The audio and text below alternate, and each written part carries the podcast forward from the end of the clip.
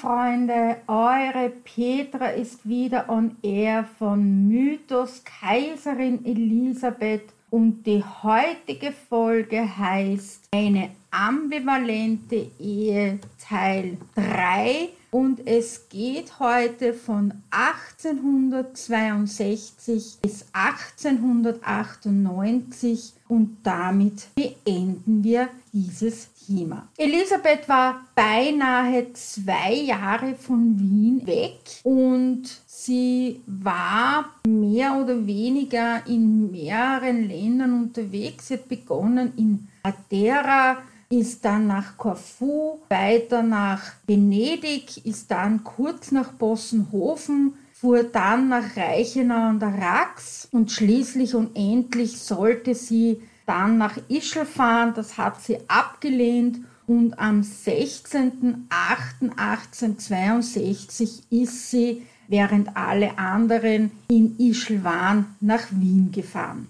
Kaiser Franz Josef hat sich so derartig auf seine Frau gefreut, dass er von Ischl nach Freilassing gefahren ist und sie dort feierlich übernommen hat. Und die Freilassinger haben das erfahren, dass die Kaiserin endlich wieder nach einer langen Krankheitsphase zurückkommt, an dem Bahnhof schwarz-gelb und mit bayerischen Fahnen geschmückt und dort hat sie der Kaiser dann festlich übernommen und dann sind die beiden weiter nach Hütteldorf gefahren in Wien und dort sind sie ausgestiegen und ein Männergesangsverein haben die beiden übernommen. Die Jäger, Hornisten haben geblasen und der ganze Empfang glich eher einer Braut. Doch der ganze Schein hat getrogen, denn Elisabeth hat eine Migräneattacke vorgetäuscht, hat sich in ihre Apartments zurückgezogen und war für niemanden zu sprechen. Und entweder hat der Kaiser Franz Josef vor lauter Freude, dass er seine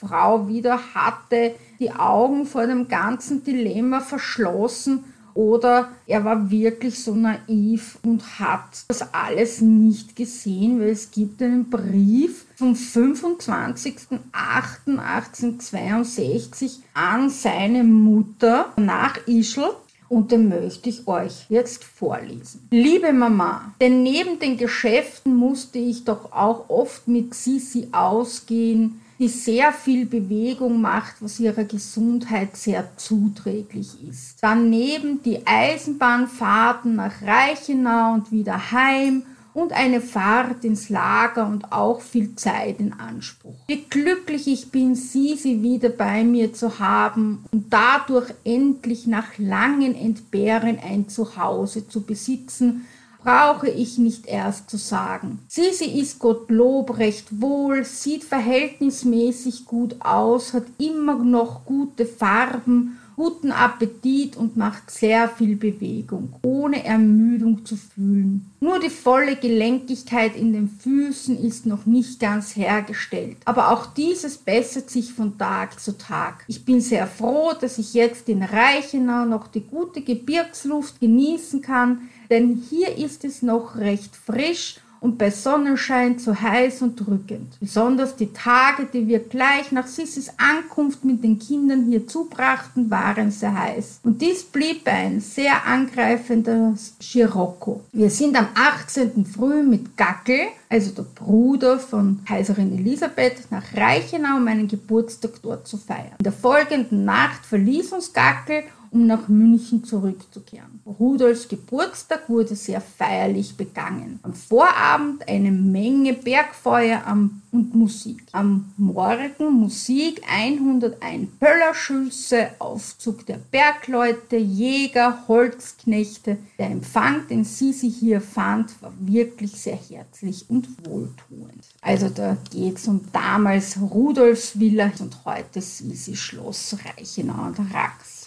Doch das Ganze hat sehr, eine sehr große Kluft zwischen den beiden geschlagen. Das Fernbleiben von zwei Jahren. Beiden haben sich sehr entfremdet, hatten sich kaum noch irgendetwas zu sagen und auch das Verhältnis zu den Kindern war nicht mehr zu spüren. Also Elisabeth hat sich von Kaiser Franz Josef und von den Kindern sehr entwendet. Die Kinder gingen ihr kaum noch zu, eher noch der Rudolf, aber Gisela war ihr nicht mehr sehr zugetan und fremdelte unglaublich. Also hier war das Verhältnis komplett zerstört und wurde auch nie wieder in irgendeiner Weise aufgebaut. Die zwei verstanden sich Zeit ihres Lebens überhaupt nicht mehr. Jetzt hören die Briefe auch eine Zeit lang auf, also 1866 geht es dann erst weiter. Und jetzt fangen die Briefe an mit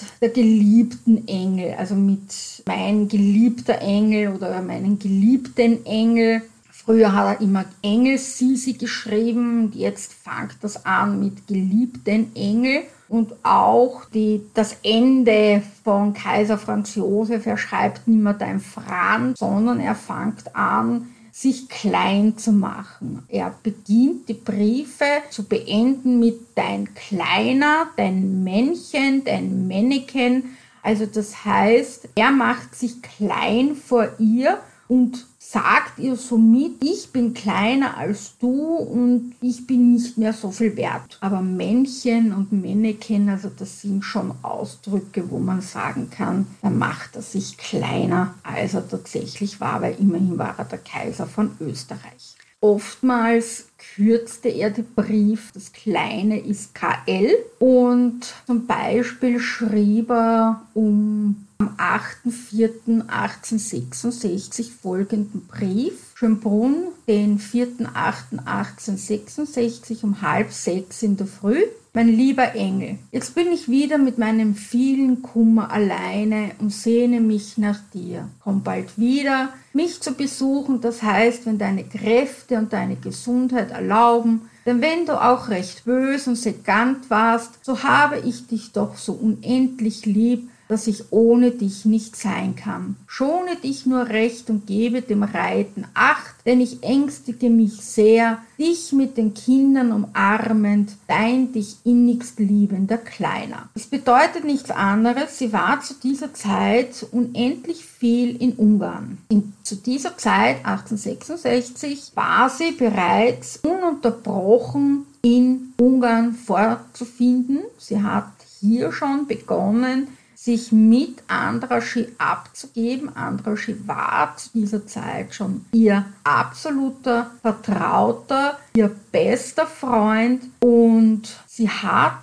hingearbeitet, dass es diesen Ausgleich gibt. Sie hat hier massiv an Kaiser Franz Josef immer wieder Briefe mit politischem Inhalt geschrieben. Das weiß man daraus, indem er immer wieder versucht hat, ihr auch zurückzuschreiben, sie soll sich in die politischen Machenschaften nicht einmischen. Ihre Briefe sind ja angeblich nicht erhalten, aber dennoch aus seinen Antworten weiß man das, dass sie versucht hat, ihn zu beeinflussen. Sie hat es ja auch geschafft, weil es gab ja dann 1967 die Krönung, wo Andraschi die beiden gekrönt hat. Und natürlich war es Kaiser Franz Josef anfangs ein Dorn im Auge, dass Andraschi ein Freund von ihr wurde, weil er wollte ihn ja 1848 hängen.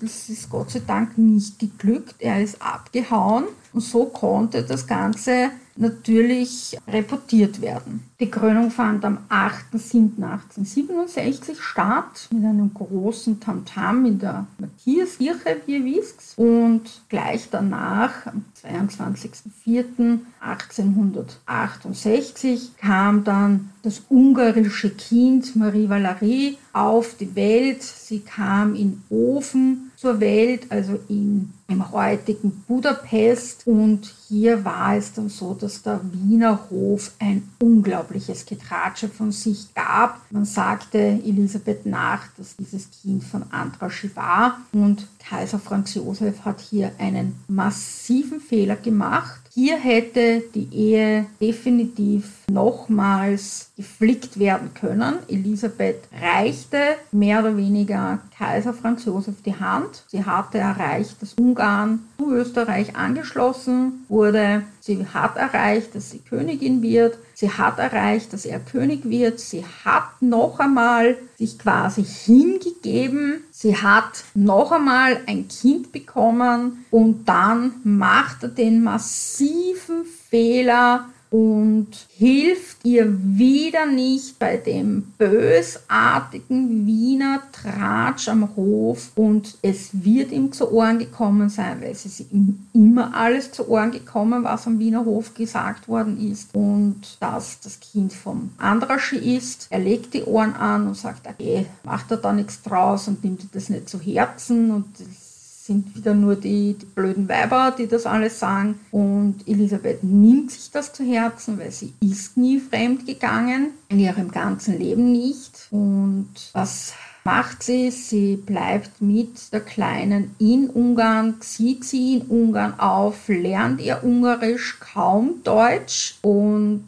schottet sie komplett vom Wiener Hof ab schottet sie komplett von Sophie ab, macht es absichtlich, dass Marie Valerie kaum Deutsch spricht, sodass die eigene Großmutter sich mit ihrer Enkelin nicht unterhalten kann und wischt somit Sophie wieder einmal eines aus. Und auch jetzt wieder macht der Wiener Hof einen Riesenfehler und sagt einen Satz, der bis heute Kaiserin Elisabeth bösartig in den Mund gelegt wird, mit dem ich auch auf sämtlichen Seiten immer wieder zu kämpfen habe, der leider Gottes von vielen Historikern immer noch falsch zitiert wird in vielen Büchern. Es wird ihr immer wieder falsch in den Mund gelegt bis heute. Es heißt, dass Kaiserin Elisabeth gesagt hätte, meine einzige, hat sie aber persönlich nie gesagt. Das wurde ihr vom Wiener Hof in den Mund gelegt. Der Wiener Hof nannte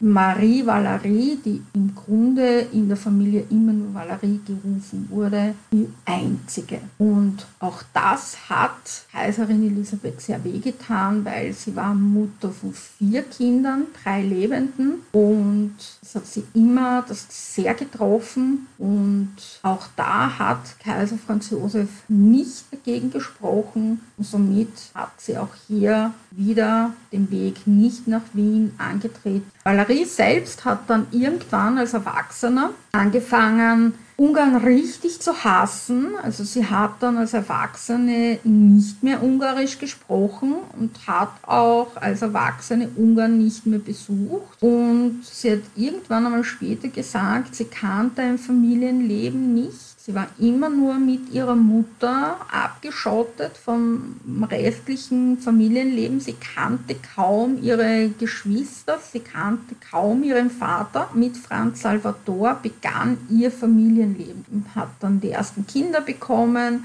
und erst als ihre Mutter tot war und ihr Vater mehr oder weniger Witwer war und hat dann dafür gesorgt, dass ihr Vater involviert wird in ein Familienleben mit den Kindern, hat die Kinder ihm oft gebracht, hat die Kinder oft tagelang bei ihm gelassen, damit er involviert wird, wie es ihn wieder zu nehmen, ihn wieder zu bringen, ihn einzuladen zu Tee und Kuchen und so weiter, also wie es halt wirklich in jeder normalen bürgerlichen Familie auch war. Und so hat Kaiser Franz Josef dann erlebt, wie es ist, zu Weihnachten eingeladen zu werden, wieder zu fahren und so weiter. Also das finde ich eine ganz eine liebe Art und Weise, weil das halt mit Kaiserin Elisabeth mehr oder weniger nicht möglich war. Und wenn sie da war, hat Marie Valerie in ihren Tagebüchern das sehr oft auch sehr deutlich gemacht, wie steif die Zeremonien waren. Das lag aber jetzt nicht selbst an Elisabeth, sondern an dem Rundum. Kaiser Franz Josef konnte keine Smalltalks führen. Er selbst wurde ja sehr abgeschottet, wurde oft eingesperrt als Kind, wurde als Kind von Gottes Gnaden genannt und geführt und, und wurde ja wie ein Heiliger mehr oder weniger verehrt. Und dadurch wurde er auch nie an irgendwelche Gespräche herangeführt. Elisabeth selbst konnte mit ihrem Mann Absolverin und nichts mehr anfangen. Sie hat sich entzweit Rudolf war mordsunglücklich mit Stefanie, Stefanie eiskalt und dann sitzen die alle an einem Tisch und keiner weiß irgendetwas zu sagen. Und dann wird das Ganze natürlich zu einer Farce. Das hat Valerie in späteren Zeiten dann oft sehr eindrücklich beschrieben, aber das erzähle ich euch dann irgendwann einmal. Aber das war jetzt nur so einmal ein kleiner Abrutscher, wie es halt dann in der Familie zugegangen ist. Also noch einmal zurück zu der ambivalenten Ehe.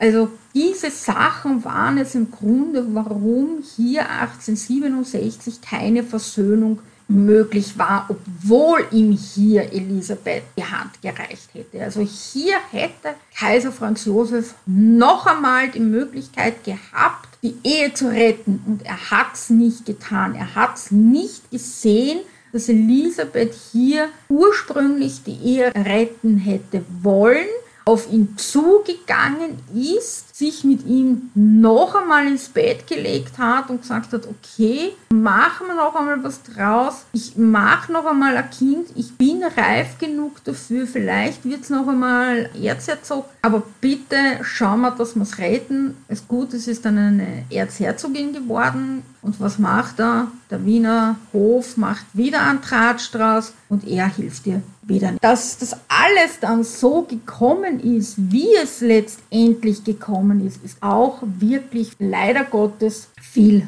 der Kaiser schuld. Als Taufpaten haben dann, und warum Marie Valerie Marie heißt, ist Königin Marie von Neapel mehr oder weniger schuld unter Anführungszeichen Sie war die Taufpatin und es war natürlich die Schwester von Kaiserin Elisabeth und Marie hieß Marie mit dem Vornamen und Valerie wird sie sich dann halt selber ausgesucht haben. Ein sehr moderner Name für die damalige Zeit. Und als dritter Name ist dann Mathilde, ist ebenfalls eine Taufpatin von Marie Valerie. Und die Schwester von Kaiserin Elisabeth ja, 1874 war dann diese Zeit, wo Elisabeth anfing, nach Irland und England zu reisen, um diese wunderbaren Reitreisen zu machen, die einmal ein eigenes Thema werden. Über diesen Bericht werde ich euch einmal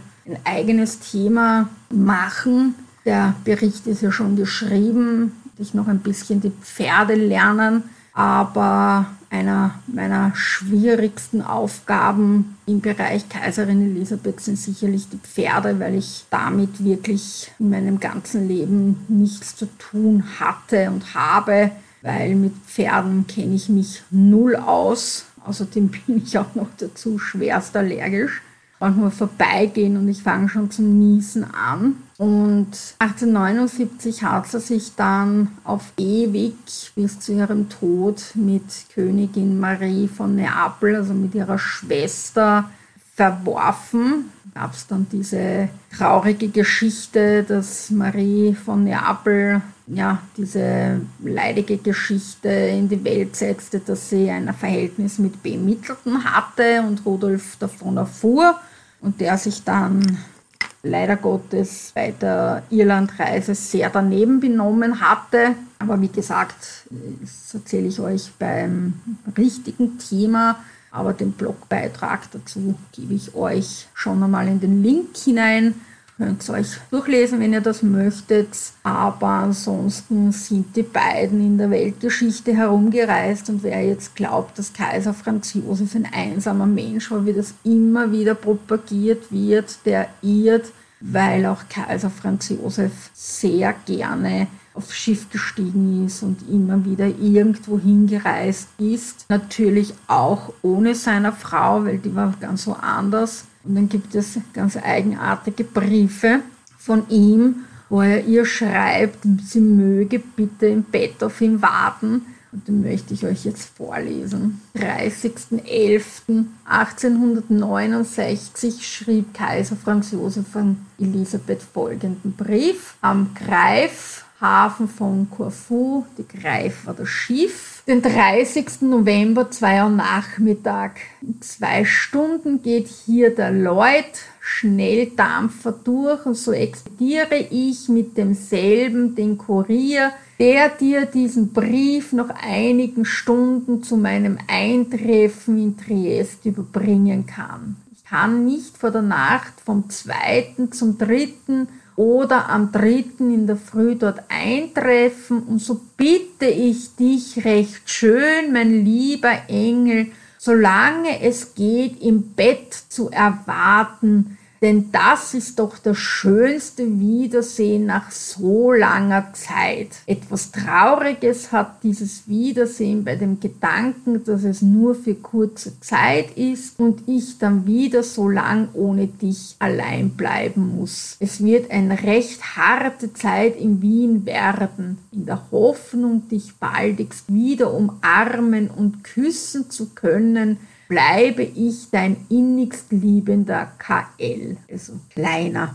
Ja, den Gegenbrief von Kaiserin Elisabeth kennen wir nicht, aber ob sie tatsächlich im Bett gewartet hat, ja, mag jetzt mit jedem die Fantasie durchgehen, wie er will. Ich glaube es persönlich nicht, schon gar nicht nach solchen Zeilen, aber jeder darf sich das selber ausdenken. Briefe enden immer wieder, fangen immer wieder an. Also das ist immer so, entweder sind sie nicht veröffentlicht, sind verschollen, man weiß es nicht so genau. Wobei der Nostitz Rinek, der sie veröffentlicht hat, also jemand von der Hohenberg-Familie, doch sehr genau beim Recherchieren war. Ich glaube eher, dass sie verschollen sind, meiner Meinung nach. Und es ist eine Tragik an sich, dass sie verschollen sind, aber es ist auch immer wieder lustig zu sehen, was sich hier in der Familie abgespielt hat oder wie sich's abgespielt hat. 72 gab es dann eine Tragödie in der Familie, zumindest von der Seite Franz Josefs. Elisabeth wird das jetzt nicht so tragisch gesehen haben, aber natürlich tragisch in der Folge an sich. Sie weilte zu dieser Zeit gerade in Wien und eilte zwischen Hofburg und Schloss Schönbrunn. Marie Valerie war gerade schwer krank und auch zu dieser Zeit war ihre Schwiegermutter Erzherzogin Sophie schwer krank. Die hat sich ja nach dem Schlag von dem Tod ihres Lieblingssohnes Max nicht mehr richtig erfangen. Die hat das sehr mitgenommen, dass ihr Lieblingssohn in Mexiko erschossen wurde und dann neun Monate später erst in Wien wieder aufgetaucht. Der Leichnam hat ja sehr eigenartig ausgesehen. Man weiß es ja nicht, ob es war oder nicht. Und jetzt hat man ihr ein Telegramm nach Schönbrunn, also von der Hofburg ist sie aufgestanden, vom Totenbett der schwerkranken Frau ist sie wieder nach Schönbrunn gefahren zu ihrer schwerkranken Tochter da hat man Telegramm übermittelt und da, da drin stand, also sie soll sofort zurückkommen in die Hofburg. Und mit Windeseile ist sie mit der Festetitsch zurückgerast mit der Kutsche. Und die Festetitsch schreibt, die Kaiserin war furchtbar aufgeregt und ich hätte eine Todesangst. Die Herzogin könnte sterben und wie die Menschen sind, hätten sie doch gesagt, die Kaiserin hätte es zu Fleiß getan. Also das war die größte Sorge der Kaiserin. Sie war nicht anwesend, während die Erzherzogin stirbt. Und das wäre auch so gewesen, weil der Wiener Hof hätte sie zerrissen. Also sie hat es Gott sei Dank noch geschafft und die Erzherzogin ist erst dann gestorben, wie die Kaiserin da war. Und so konnte sie dann in Ruhe Abschied nehmen und hat sich dann niemand das Maul zerrissen, dass die Kaiserin nicht am Sterbebett von der Sophie war. Weiter ist auch hier wieder nichts zu erfahren. Jetzt hören die Briefe hier wieder auf und danach geht das Paar, nicht das Kaiserpaar, sondern es geht das im Grunde genommen das dritte Paar, was aber zu dieser Zeit als Ersatzkaiserpaar gedient hat. Und nämlich war das Erzherzog Karl Ludwig mit seiner wunderschönen byzantinischen Ehefrau der Erzherzogin Marie-Therese. Die beiden sind nach St. Petersburg gefahren und waren dort die Vertretung des Kaisers und die haben dort auch wirklich alles abgeliefert, was man abliefern muss, um die Vertretung des Kaiserpaars darzustellen. Und die beiden haben das mit Bravour gemacht, sodass auch die Kaiserin sehr stolz auf ihre Schwägerin war. Ich habe gesagt, das kannst du öfters machen und ihr dann noch mehr Aufgaben auferlegt hat und ihr mehr die Verantwortung übertragen hat. Also Marie-Therese hat sehr viele Aufgaben im Reich gemacht, die die Kaiserin hätte machen sollen. Und die ist auch sehr gut angekommen am Wiener Hof. Also die war sehr beliebt und eine sehr schöne Frau. Der gute Engel von den Habsburgern wurde sie auch genannt. 1875 ist dann auch der Kaiser wieder mal nach Venedig gefahren und von dort schrieb er Venedig den 6. April 1875 um halb acht in der Früh. Ich wohne in deinen Zimmern, schlafe in unserem ersten Schlafzimmer und schreibe jetzt in deinem späteren blauen Schlafzimmer. Der Empfang hier war außerordentlich schön selbst herzlich und alles ist vortrefflich arrangiert. Der König ist unendlich freundlich, die Kronprinzessin charmant, hübsch, sehr amiabel, ganz unglaublich elegant, hat besonders hübsche Füße, dich mit den Kindern umarmend, dein Kleiner. Amiabel ist freundschaftlich. Also hier war er auch alleine unterwegs und die Zimmer in Venedig, die habe ich euch gezeigt. Das ist heute sind die Kaiser Apartments im Schloss Cora und die könnt ihr euch anschauen. Das sind in demselben Beitrag in der ambivalenten Ehe. Danach ist er nach Pola und nach Sebenko und nach Bago gefahren und nach Spalato.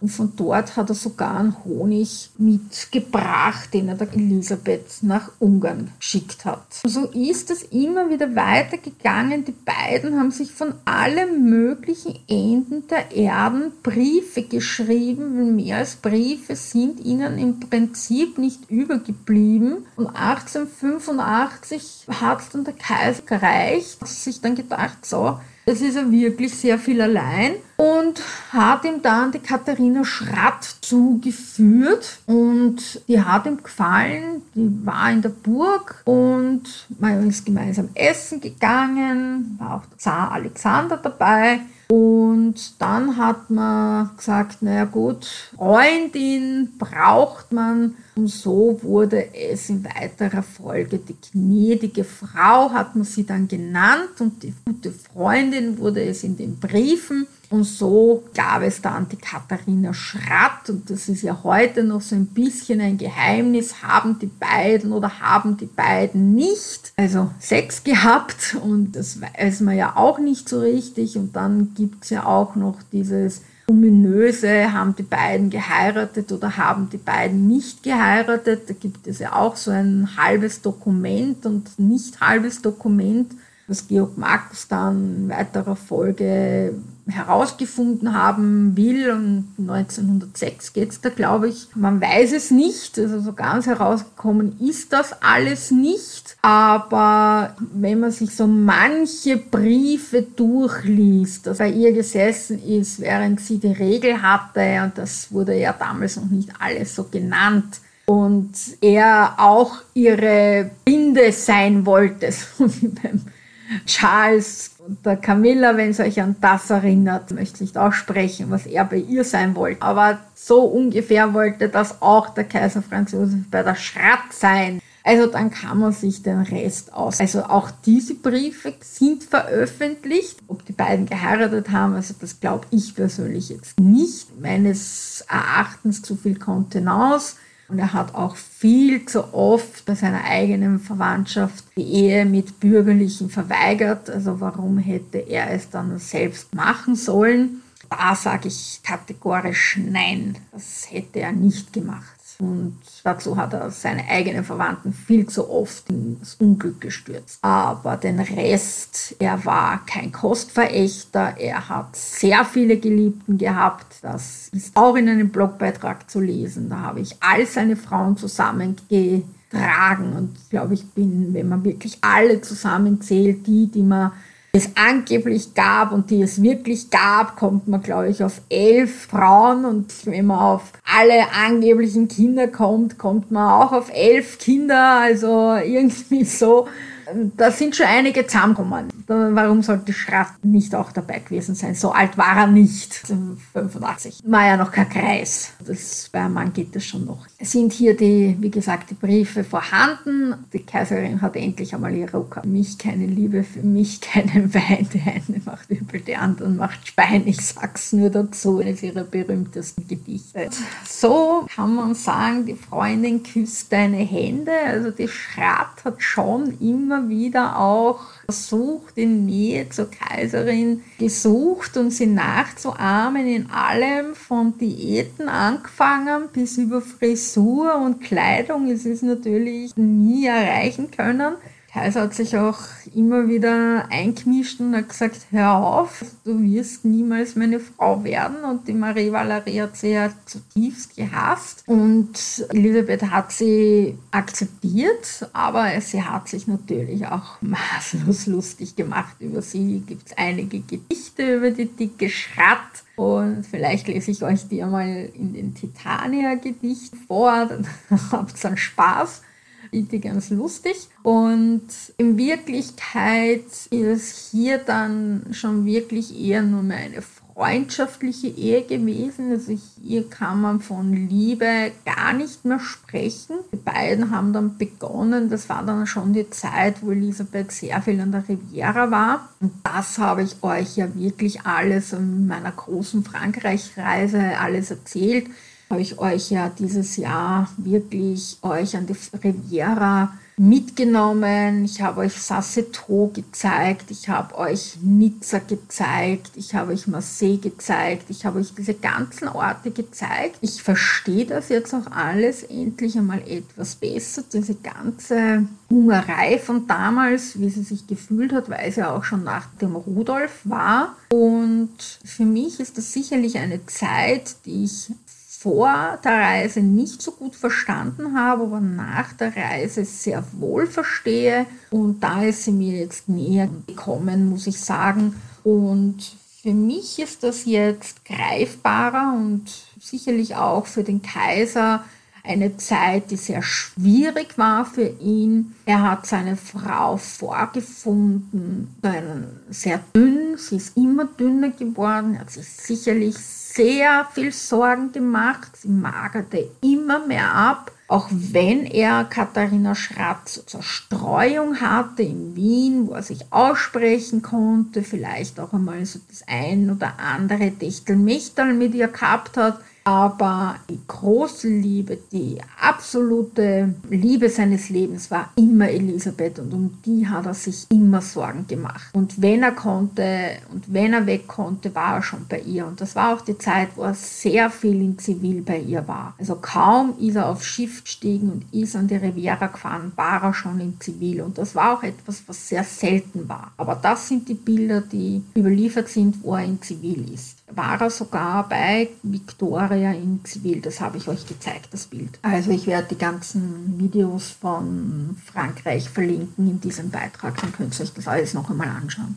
Ab dieser Zeit ist diese Ehe beendet gewesen. Auch wenn es nur mehr eine freundschaftliche Ehe war, es ging dann nur mehr um wenig Persönliches und um Gefühle, sondern es geht um wer hat wen betrogen, wer hat Geburtstag, wer hat Namenstag, was schenkt man dem, was schenkt man jenem, wer hat wo wen getroffen. Um das ging es. Aber die Schlusssätze waren immer, dich in Liebe und Sehnsucht umarmen, dein Kleiner. Beide haben aufgehört, anscheinend über die Kinder zu sprechen.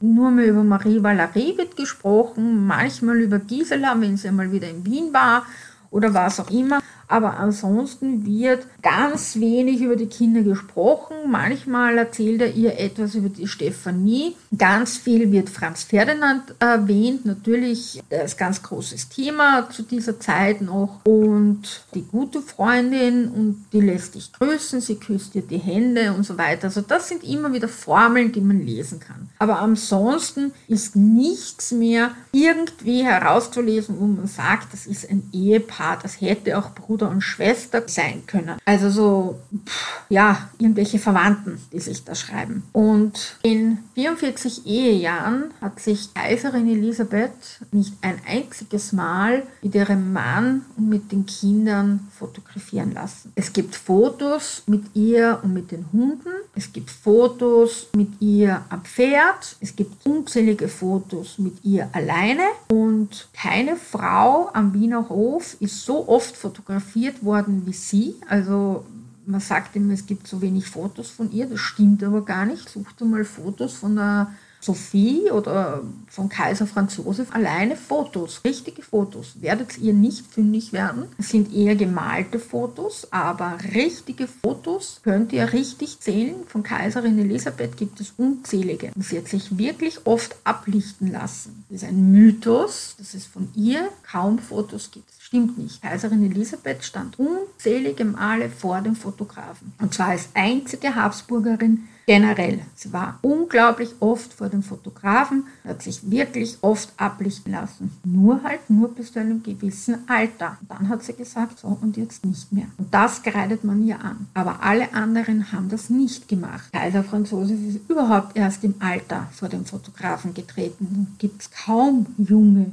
Fotos von ihm. Da gibt es nur gemalte Bilder von ihm. Sucht mal junge Fotos von ihm. Da werdet ihr kaum fündig. Und es gibt von ihr aber keine Fotos mit den Kindern. Also weder mit Marie Valerie noch mit Rudolf oder Gisela oder mit ihrem Mann noch sonst etwas. Es gibt nur ein einziges Familienfoto, wo sie mit Erzherzogin Sophie, Erzherzog Franz Karl, wo sie mit Erzherzog Maximilian, Erzherzogin Charlotte, Erzherzog Karl Ludwig, Erzherzog Ludwig Viktor und natürlich Kronprinz Rudolf und Erzherzogin Gisela abgelichtet ist. Und zwar auf der Rückseite von Schloss Schönbrunn im privaten Garten. Das ist das einzige Foto, wo die gesamte Familie rauf ist. Und das ganze Foto ist von Ludwig Angerer aus 1860. Das ist das einzige Foto. Und sie sitzt auf einem, ich hätte gesagt, Kanapee ist das, was herausgestellt wurde.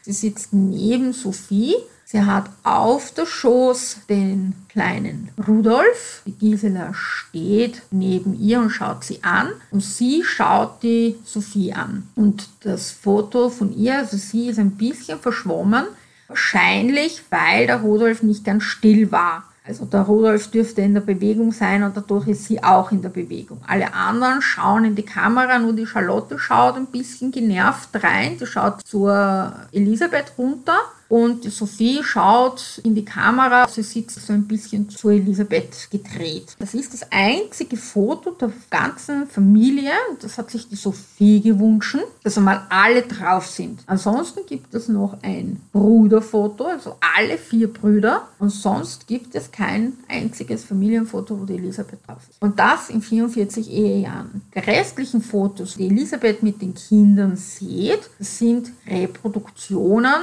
Photoshop unter Anführungszeichen. Das Wort hat es natürlich noch nicht gegeben, aber kennt jeder Photoshop, moderne Wort. Das gab es damals schon. Also retuschiert, Fotoretusche und irgendjemanden irgendwo hinein produzieren, das konnte man damals schon. Und deswegen gibt es auch zur damaligen Zeit wie 1888 oder noch früher die Elisabeth mit ihren Kindern oder die Elisabeth mit der gesamten Familie oder wie auch immer, wenn man sie gezeichnet hat oder wenn man Fotos retuschiert hat oder wie auch immer. Das nur kurz zur Erklärung. Und dann gibt es noch einen allerletzten Brief von Kaiser Franz Josef, Kaiserin Elisabeth und den konnte sie nicht mehr lesen. Der ist datiert mit Schönbrunn, den 10. September 1898 und er beginnt mit einer ungarischen Anrede. Ich kann nur leider Gottes kein Ungarisch und deswegen erspare ich euch das, weil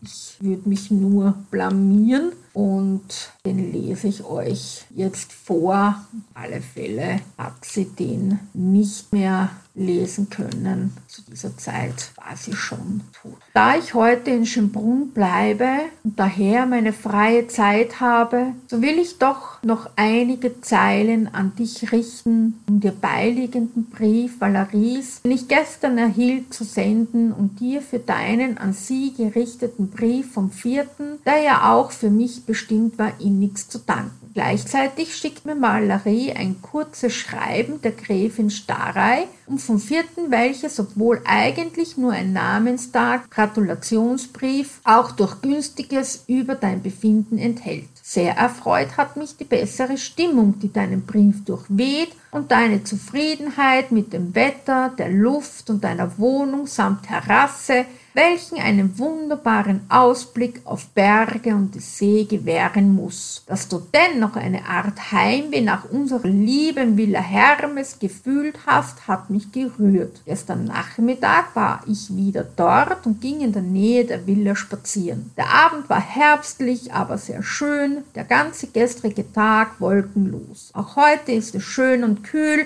aber der Barometer fällt, was mich für die Tatra fürchten lässt. Gestern hörte ich einen Hirsch zweimal melden. Wie Nando gestern aus Gödelö telegrafierte, melden dort die Hirsch wegen großer Trockenheit noch nicht und es gelang ihm in der ganzen Zeit wegen wechselndem Winde erst einen schwachen Ender am Ansitze zu erlegen, der einzige Schuss, den er bis jetzt machte. Von der Freundin erhielt ich gestern ein Telegramm vom Verleiten, 6.10 Uhr morgens Nachmittag. Sie war dort vom Glocknerhause angekommen und wollte nach gestern noch Zell am See fahren, wo sie gewiss spät eingetroffen sein wird. Warum sie ihre Gebirgstour so gehetzt und mit so starken Tagesleistungen gemacht hat, ist mir nicht klar. Ich bin gestern um 8 Uhr in die Stadt gefahren, wo ich bis halb 3 Uhr geblieben bin und tun. Feldzeugmeister Graf Welsersheim und Rudi Lichtenstein gesprochen habe. Um 3 Uhr habe ich hier allein gespeist und abends erfreute ich mich an der guten Milch aus deiner Meierei. Heute bleibe ich hier und um halb neun Uhr abends reise ich Voiture, Voiture, siehe oben, vom Staatsbahnhofe ab. Dich vom ganzen Herzen umarmen, dein